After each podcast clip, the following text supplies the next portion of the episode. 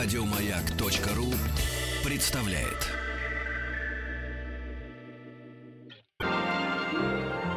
Уральские самоцветы.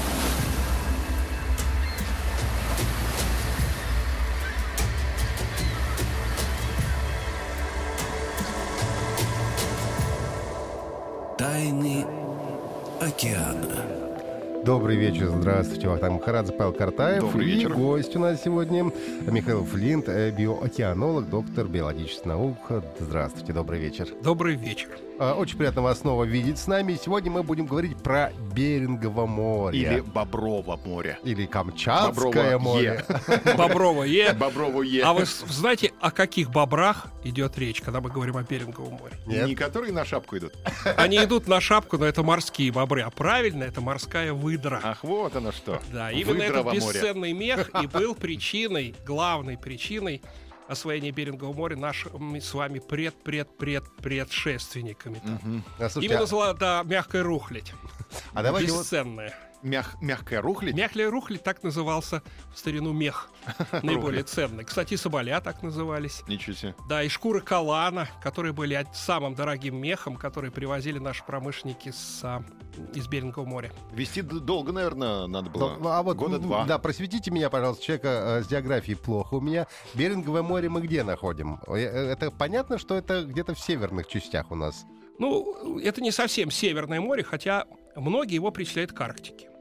Во всяком случае, его добрую северную половину. А вообще оно находится между нашей Чукоткой Мгм. и между нашей Корякией и между Аляской. Тоже наши бывшие. бывшей нашей Аляской, а снизу, сверху Берингового моря замыкается замечательным Беринговым проливом, который соединяет, э, по большому счету, Тихоокеанский регион с Арктикой, Мгм. а снизу оно окаймляется цепочкой э, Алиутских островов, которая называется Алиутская гряда. Длинный такой. Поэтому, если вы на него посмотрите, в географическом, в географической проекции оно представляет себе такой, ну, не совсем правильно нарисованный треугольник, Мгм. который сходится к Беринговому проливу и открывается к Тихому океану э, грядой Алиутских островов. Интересное море. Наверное, и условия там уникальные какие-то, да, есть? Да, условия абсолютно уникальные. Я бы сказал, что эта уникальность, она прежде всего проявляется в совершенно феноменальной биологической продуктивности этого бассейна. Вот если говорить о каких-то формальных цифрах сейчас, то из Берингового моря в зависимости от климатических условий разные страны совместно, в основном Россия и Соединенные Штаты, получают до 4,5 миллионов тонн рыбной продукции. Это э, около 7% того, что вообще дает человечеству мировой океан. Из Ничего этого себе. очень относительно не- небольшого моря. А Это- почему там так, так много всего? Вот так сошлись всякого рода климатические и биологические условия. И э, вот сочетание, знаете, сочетание условий, которые дает высокие широты, э, с тем, что существует зимний период, а в зимний период происходит вертикальное перемешивание моря, и в верхние слои поступают питательные вещества, и э, в летний период э, достаточная освещенность солнца и прочие благоприятные условия, которые позволяют не только развиться первичному органическому веществу, но и потом этому веществу пропутешествовать по всей сложной э, трофической цепи. Ну, мы как-то привыкли, что все-таки, ну, вот где тропики, где тепло, там активная какая-то морская жизнь, да. Она разнообразная, но она не, не великая по богатству. Мгм. А здесь жизнь э, может быть не такая разнообразная, но, конечно, потрясающая по богатству. Вот в середине Берингового моря, на краю восточного шельфа, есть острова, названные в честь нашего с вами соотечественника, одного из величайших землепроходцев э, 17 века э, Герасима Прибылова. Они так и называются, острова Прибылова. До сих пор они сохранили эти названия, и они вместе с Аляской были проданы Соединенным Проданы? Штатам Америки. Это крохотные острова. А, Поперечник этих островов около ну, 14-15 километров. Два острова. Там есть еще более мелкие острова, но их вообще не стоит принимать во внимание. Вот представьте себе два таких маленьких бугорка, как уколы э, иглы на карте. И на этих островах жило до начала промысла 7,5 миллионов котиков, Мгм. около полутора миллионов морской выдры, калана, с которой мы начали. Мгм. И около 5 миллионов морских птиц. Но они как в метро, мне кажется, там были в час пик. Да, так и есть. И вот даже сейчас, после многолетнего промысла, э, промысла промысел морских котиков был начат в, начат в конце 17 века, а закрыт, по-моему, в 86 или 87 году. Можете себе представить. Даже после этого там осталось около 3 миллионов котиков. Нормально. А граница где проходит между нами и Америкой? Не по этим островам? Нет, к сожалению, э, граница проходит э, там, где э, кончается отсчет 200 миль от этих островов в сторону России. Теперь эти острова не принадлежат нам, и как торчащий из океана кусочек американской земли является той точкой, от которой отсчитывается 200-мильная зона. То есть- Именно поэтому Америке принадлежит большая и, к сожалению, лучшая э, часть э, Берингового моря. И с точки зрения промысла современного, и с точки зрения необыкновенного разнообразия условий, которые там есть. Мгм. И я бы сказал, даже с точки зрения необыкновенной, просто феноменальной притягательности этого района для туристов. Потому что там, вот я с трудом могу вспомнить о каких-то туристических мероприятиях в нашей части Берингового моря, а вот те же самые Прибыловые острова, о которых я рассказывал, они притягивают туристов, потому что их называют северными Галапагосами. Это явление э, ну, мирового масштаба с точки зрения сосредоточения жизни. Но самое это главное. Ведь когда я говорю об этом феноменальном богатстве, я косвенно говорю о том, что это феноменальное богатство кормится, как сказали бы наши друзья украинцы, с этого белого, с этого Берингового моря. Вся продукция, которая там есть, это продукция Берингово-морской экосистемы. Мгм. И если мы вообще посмотрим на обилие птиц и зверя, то оно просто циклопическое. Там А как- есть острова с э, более северные, где живут мелкие птицы морские, ну, размером с нашего скворца, которые тоже активно питаются морской продукцией, и их численность на крошечных островах превосходит 5-7 миллионов. Когда это все поднимается в воздух, то воистину не, не видно, не видно неба. Это просто как будто ты находишься на пасеке. А так всегда было или это... Так всегда было еще больше. Всегда было еще больше, потому что это замечательное разнообразие дополнялось китами, которых, к сожалению, человек к 70-му году практически истребил.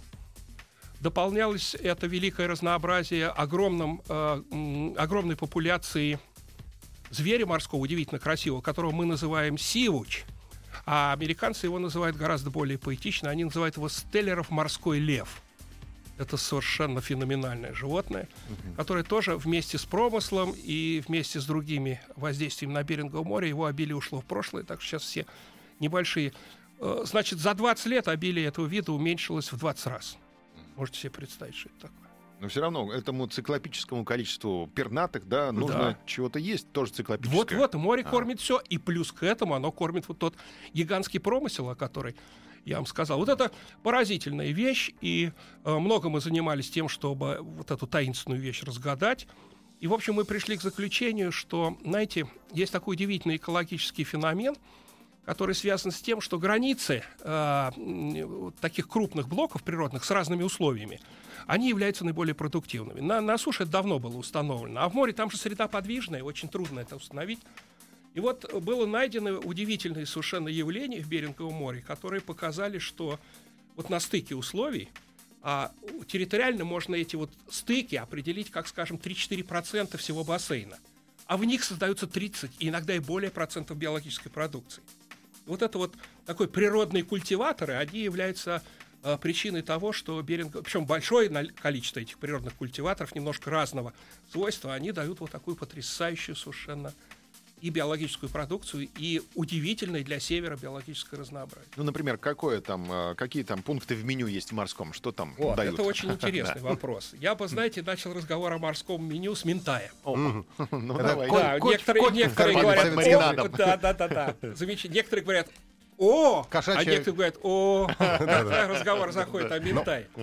Ведь ментай не было на нашем столе до середины 70-х годов. Если ментай в Беринговом море ловили, то его ловили только для того, чтобы кормить животных на опушных фермах. Мгм. В нашей диете не было такой рыбы. А ментай вообще рыба удивительная. И удивительность ее связана с тем, что в отличие от многих других рыб, у нее очень низкое содержание жира в мясе. Ну, менее 3%. Это очень мало. А такое малое количество жира, оно может быть легко при обработке рыбного мяса экстрагировано. И вы получаете чистейший, идеальный для человеческого организма белок морской рыбы.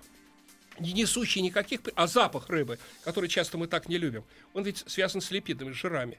Если вы экстрагируете жиры, то вы получаете чистый белок без запаха. И вот японцы, которые феноменально а, используют в а, кухне своей а, ментаевое мясо, они могут делать все, начиная от э, вот таких рыбных котлет, кончая имитацией отбивных, свиных, телячьих. Причем все это с запахом, все это с видом. Туда вставляется косточка, но на самом деле суть-то этих всех вещей, она абсолютно диетическая. Интересно, да. Ментай, царица, оказывается, Да. моря. И с Царица ментаем котлет. связана, с ментаем связана совершенно потрясающая интрига. А вот об этой интриге Да. давайте поговорим сразу после небольшой паузы. У нас в гостях Михаил Владимирович Флинт, биоокеанолог, доктор биологических наук. Говорим сегодня о Беринговом море.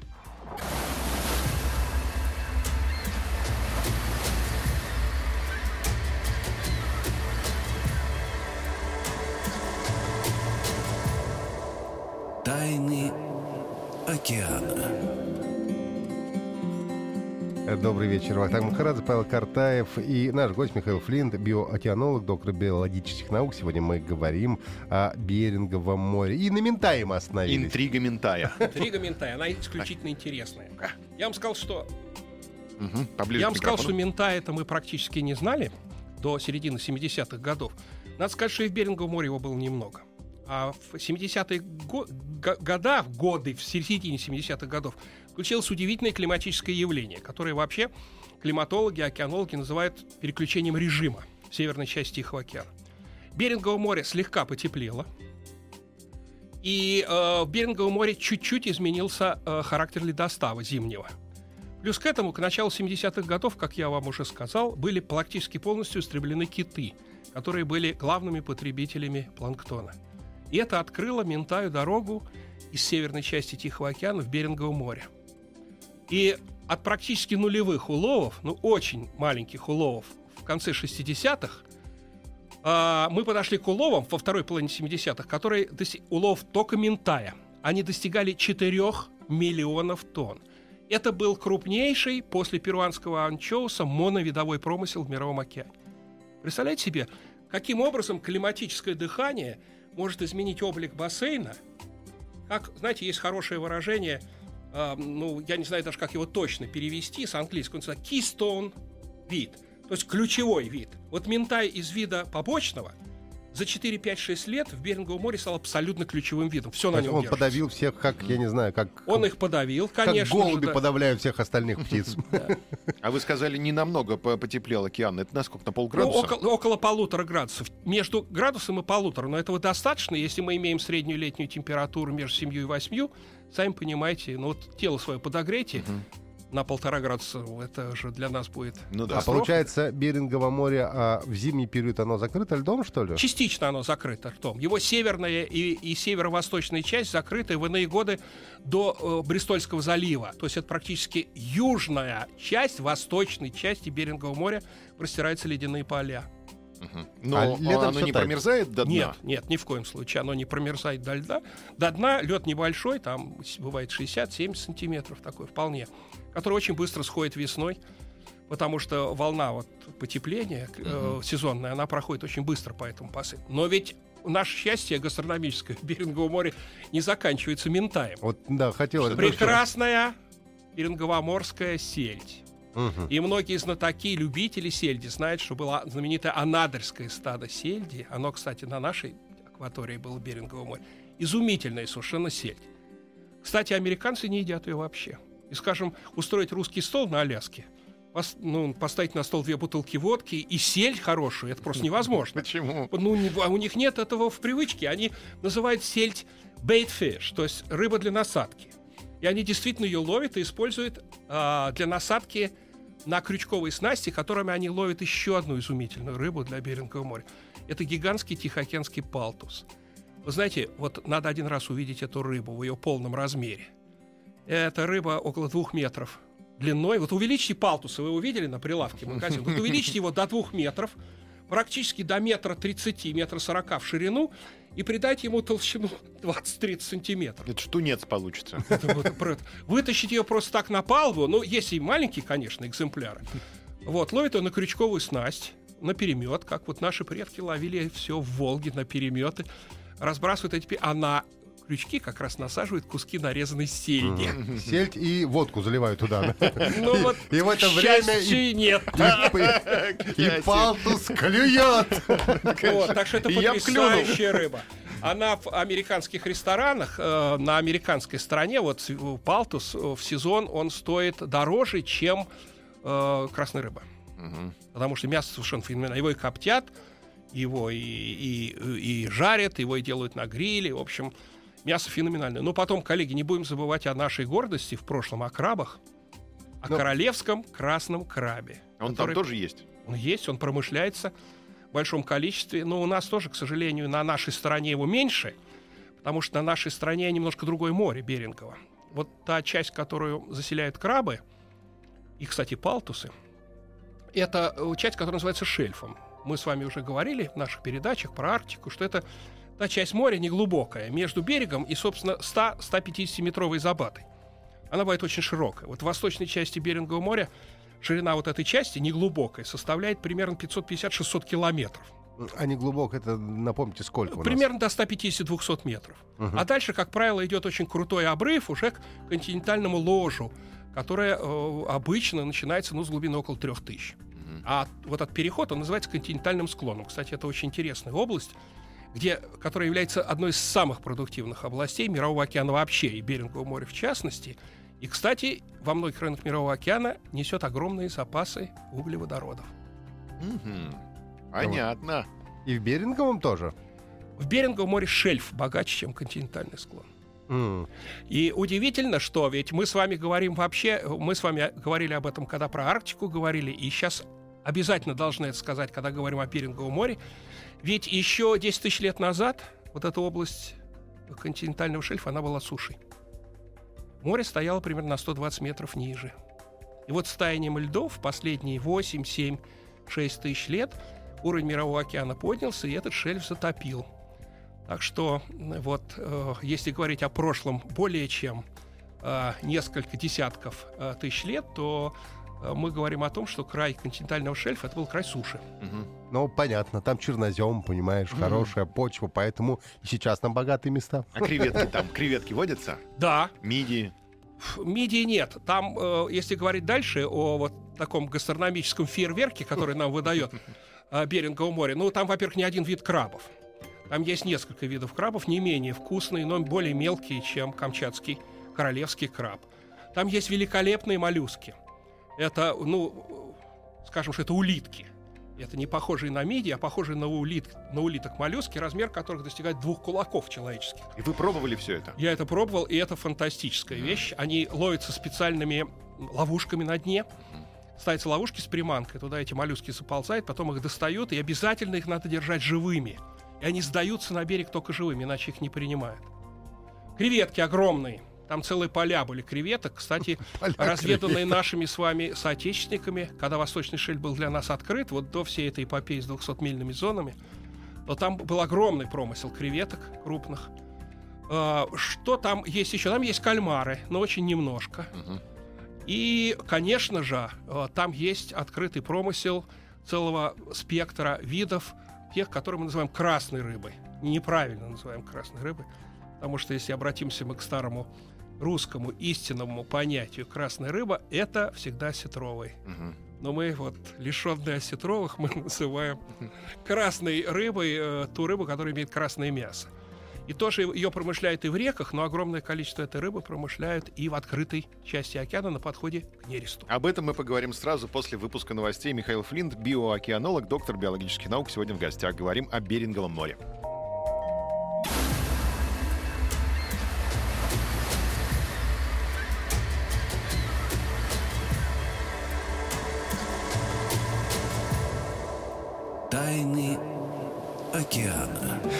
Добрый. Вахтанг Махарадзе, Павел Картаев и Михаил Флинт, биоокеанолог, доктор биологических наук. Сегодня мы говорим о Беринговом море. И вот меня волновал все-таки вопрос, когда э, вы говорили, что поделили так, что большая и самая вкусная часть отошла Америке. Почему так произошло? Почему мы себе вкусную самую не забрали? Ну, надо быть справедливым а, в той части, что вообще самое вкусное и должно было принадлежать Америке. Разговор шел о делении центральной части э, Берингового моря. Вообще сейчас Беринговое море поделено э, на три части схематично. Одна часть принадлежит нам, наша 200-мильная зона, она находится на западе Берингового моря. Вторая часть, находящаяся на востоке, включая вот тот самый замечательный шельф, о котором мы говорили, принадлежит Америке. И эти 200-мильные зоны отсчитываются от любой точки Земли, которая во время э, прилива торчит угу. из, из воды. И вот, значит, Прибыловые острова действуют ту самую работу теперь для Америки, что 200 миль от них заходит в центральную часть моря. Но, тем не менее, в середине моря остается а, такой... А третья?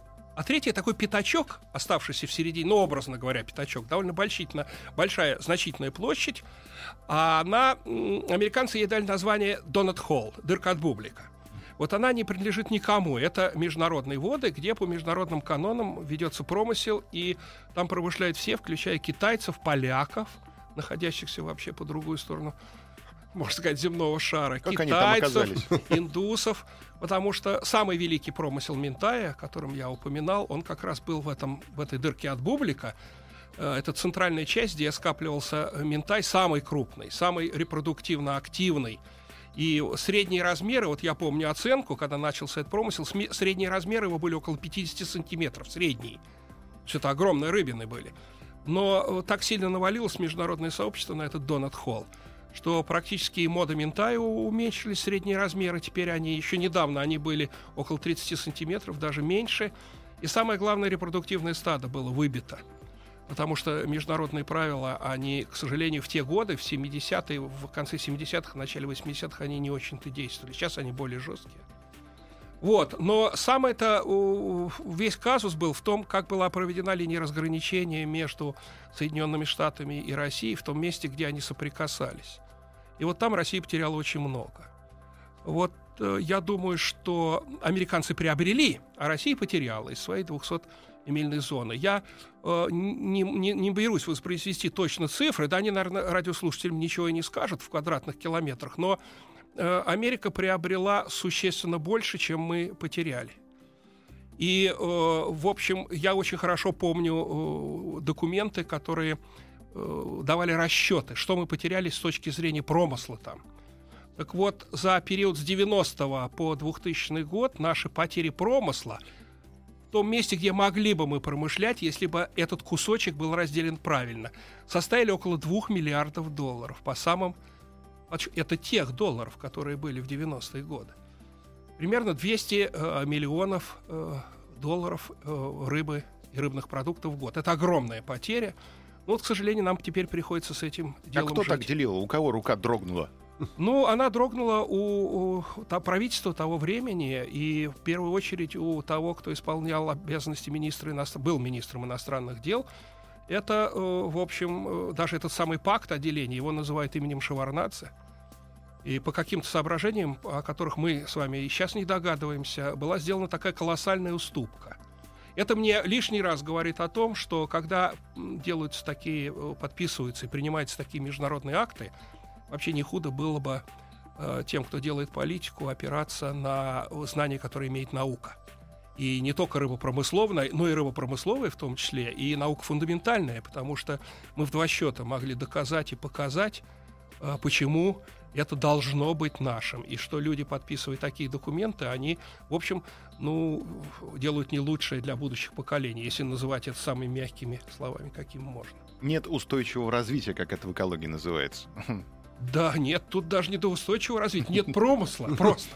Понимаете, это достано у нас из кармана, поэтому ни о каком даже устойчивом развитии тут говорить, э, ну, все равно, что взял сосед и запахал твое поле и собирает урожай, лучшую часть. А как э, в, Бер... Э, в Беринговом море э, обстоит дело с лежбищами? что интересует. Котиков? А, всяких тюленей, да. Есть ли там все это дело? Там есть все это, и сейчас очень жесткие нормы. О, о, ну, вообще, я должен сказать, что млекопитающие вообще не добывается сейчас в Беринговом море. И промысел млекопитающих был прекращен вот э, в конце 80-х годов. А их вообще на что используют? Кожу? Ну, их использовали традиционно в качестве пищи. А, э, э, ну, я имею в виду местные. Ну, местные, да. но местные а вообще не традиционно, быть... ну, котиковый мех и мех калана. Мех калана лучше, чем мех пресноводного бобра, наземного бобра потому что он чрезвычайно устойчив. Это мех, который правильно выделан, он проходит через поколение, не теряя своего качества. И, конечно, это были... Вот очень интересно, что когда были открыты острова Прибылова в 1675 году, то э, барк, судно э, Герасима Прибылова, оно очень долго в тумане, без ветрии. И так его течение несли, и судно это, и люди мучились, потому что деятельные люди в течение недели ничего не могли сделать. И вот в этой тишине туманной вдруг они услышали, что будто бы водопад где-то. И они так обрадовались и закричали «Земля!», потому что у них вода кончилась. И, значит, течение мягко несло их в сторону этого рева водопадного. И когда чуть ближе они подошли, то смотрящий закричал «Это не водопад, это морской зверь». Их вынесло в залив, они спустили шлюпку, и вот по их дневникам они подплыли к острову, и им некуда было ступить, потому что берег весь был покрыт лежащими на солнце морскими выдрами. И они, когда высыхают на солнце, их мех становится золотым. И вот э, офицер, который сидел в шлюпке, показал пальцем и сказал, это Золотой залив. И до сих пор в американских картах так и написано Золотой залив. Он был золотым и в прямом, в прямом смысле, вот по цвету и в переносном, потому что, конечно, он дал им э, ну, огромный, огромное богатство. Я должен сказать, что последние выдра, последний калан, последний, его видели на островах Привлов в 1941 году. Доминирующий зверь был полностью уничтожен во время промысла. То есть в ноль сведена его популяция. Угу. А местное население там было какие-то аб- аб- аборигены? Да, местное население, которое туда завезли в качестве рабсилы. Завез тот же э, Герасим Прибылов, когда эти острова стали осваивать. Он завез туда алиутов, и алиуты э, создали там сейчас популяцию, которая самая, м, пожалуй, самая крупная в Берингоморском регионе. Там в целом живет чуть больше тысячи человек на двух островах. И они, конечно, они занимаются рыбным промыслом, они занимаются переработкой рыбы, потому что Прибылово острова вообще очень интересное место. Это как будто бы специально стоящий в середине моря рыбоперерабатывающий завод. И представьте себе, что там огромное количество пресной воды, которая нужна для рыбной переработки в центре моря. Поэтому там заводы по рыбной переработке. Но надо сказать, что острова жестко заповеданы. И только городская территория, территория аэропорта и дорог открыта. А так куда-то пойти на лежбище даже местные не имеют права. Ну, дают им там есть специальное управление городское, оно может дать вам разрешение, вы пойдете, и, и, и, гостям даются такие разрешения, но далеко не, не везде вы можете ходить. И вот Откуда они там это... вода, кстати, пресная это берется? Вода пресная, это вулканические острова, и там есть э, вода, которая, ну, такая же артезианская, как... Но да, и также, население- также наполняются озера пресные, огромные, которые на этих островах. Но местное население, эти алиуты уже, наверное, американизированы. Они полностью американизированы, за исключением того, что у них осталось...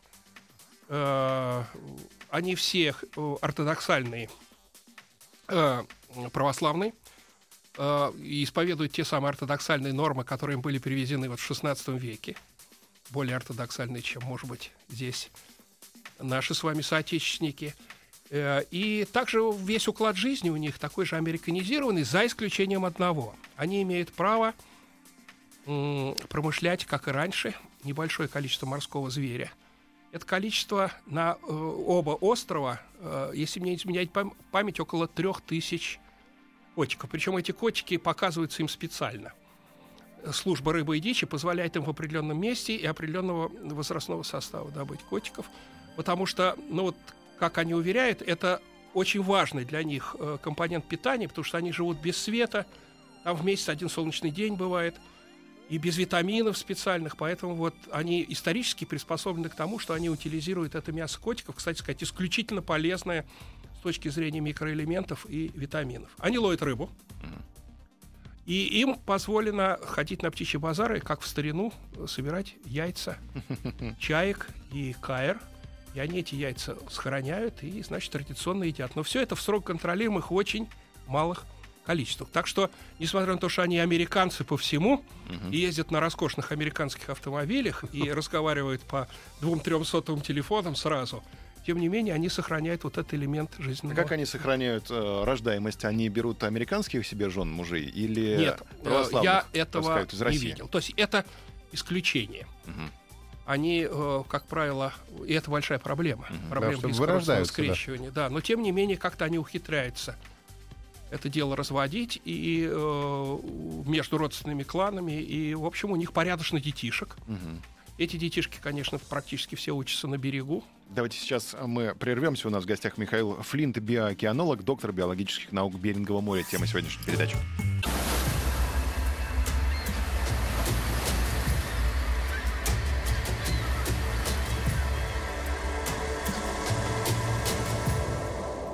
Тайны океана.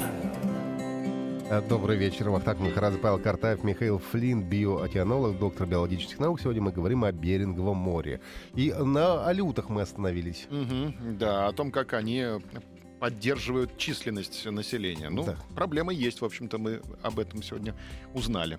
Да, есть проблема, но тем не менее их Но у них численность, должен в быть, отличие от численности многих других малых народов, она стабильна. Но у них же наверняка, как у всех американцев, должен быть свой шринк, свой пси- э, психотерапевт, к которому они ходят. И он убеждает их, что нужно брать себе еще американских жен, а не ну, только еще, знаете как, надо при этом уговорить дочку Рокфеллера. Надо еще уговорить американскую. Но я знаю, тем не менее, такие браки. э, Очень интересные, очень успешные. Вот один из таких э, ведущих людей, который убедил американское правительство закрыть промысел там в середине 80-х годов и убедил своих соотечественников закрыть промысел, потому что для них это был единственный источник дохода. Э, Он был в свое время советником губернатора Аляски по науку. Такой потрясающий совершенно алиут. А, У него жена белая, ну, американка, очень тоже интересный человек. Работал на... Она была редактором и ведущим American Public Radio. Это практически ваш маяк на американской стороне. Очень интересный брак был, очень интересный у них сын. И мне кажется, что вот, но это какое-то исключение скорее. Потому что большая часть браков это браки вот такие внутренние. Но все равно они живут себе вполне цивилизованно. Не то, Да. чтобы они там э, с удочкой вышли Нет. в море, там у них... э, На при- шикарных машинах, мы да, уже выяснили. При свечах сидят. А, Да. А как нам увидеть Берингово море, если мы э, простые люди, не ученые, а как в качестве туриста? Можно туда С какой попасть? стороны Да. зайти лучше? Да, Я как боюсь, что вам придется заходить туда в основном с американской стороны. Дорого. Очень дорого. И вообще вот эти путешествия э, на острова Прибылова, которые, конечно, я еще раз это повторяю, это жемчужина. Я это говорю к тому, что если кто-то из вас или слушающих нас людей увидит когда-то вас какой-то фильм про острова Прибылова или возможность посмотреть этот фильм обнаружится, сделайте это непременно, потому что это действительно такое же уникальное место, как Галапагосские острова. Э, Но экскурсия туда, когда я там был, в, девян- м, в начале 90-х годов, в первой половине 90-х годов, я там работал, экскурсия туда стоила около 14 тысяч долларов недельная. По тем временам это были просто циклопические деньги. Ну, это и сейчас немало. Мгм. А с Ну- нашей стороны вообще никаких возможностей нет зайти. Нет, ну можно как-то попасть на нашу... Сейчас вообще везде туризм развит. И, может быть, попасть как-то на нашу часть Алиутских островов и на нашу часть Берингового моря, но я, откровенно говоря, не слышал, чтобы были какие-то устойчивые и явно, даже не знаю такие места, которые я мог бы назвать, чтобы сказать, езжайте туда, и вы увидите истинное Берингово море. Вот, может быть, за исключением северной очень интересной части, это уже Чукотская часть Берингового моря, вот бухта Проведения и сам поселок Проведения. И, э, и давайте все-таки вот э, мы с Дежнева отнесем к Беринговому морю. И Уэлен, поселок Уэлен.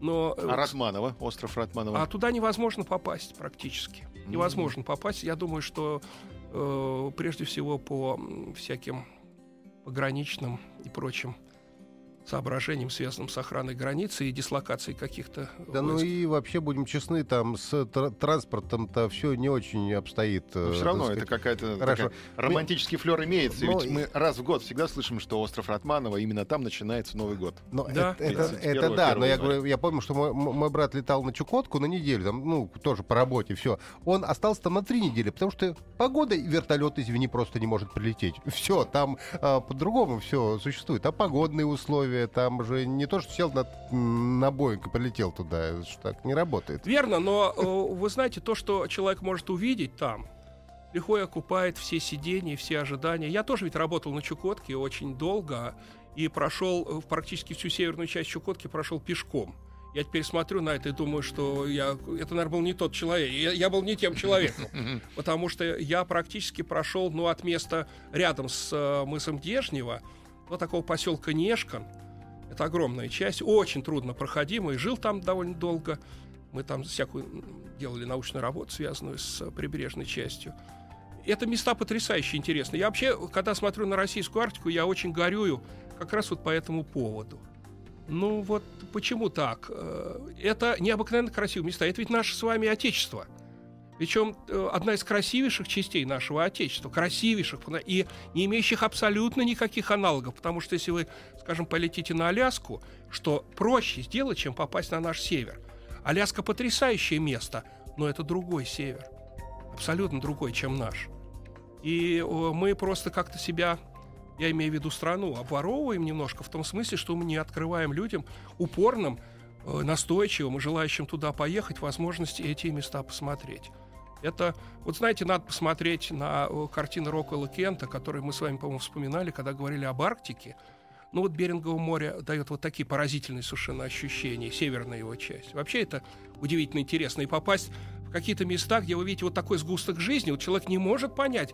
Я, ученый, я не мог понять, как существуют эти миллионы птиц и зверей вместе на этих крошечных островах. Там земли нет. Ногу мне поставить между ними пройти. Они там живут и размножаются и благоденствуют. Как это можно? А быть? друг друга не едят? Нет, они не едят друг друга. Нет. Э, кстати, там очень, э, вот если говоря, говорить об интригах Берингового моря, есть еще одна интереснейшая интрига, которая связана с тем, как исчез оттуда практически исчез э, удивительно красивый э, Стеллеров морской лев, о котором мы говорили. За 30 секунд придется открыть эту интригу. Откроем, что после истребления китов Стеллеров морской лев стал объектом нападения касаток. И это объяснило вот этот потрясающий природный феномен, почему все усилия человека по охране Стеллеров морского льва не принесли никаких результатов. А наоборот. А Потому касатки красивые, но очень опасные. Да, и Прожорливые. Прожорливые и хищные, да. Спасибо вам громадное. Ждем вас снова у нас в гостях. Спасибо большое. Принесите, пожалуйста, фотографии. Да. Вы наверняка фотографировали там. Я принесу фотографии. Более того, я очень советую вам потратить э, несколько часов, два-три, съездить в Дарвинский музей и посмотреть фотографии, которые мы делали в Арктике. Спасибо большое. В гостях Михаил Флинн. До свидания. Всего доброго. До свидания. Спасибо большое. Уральский. Еще больше подкастов на радиомаяк.ру.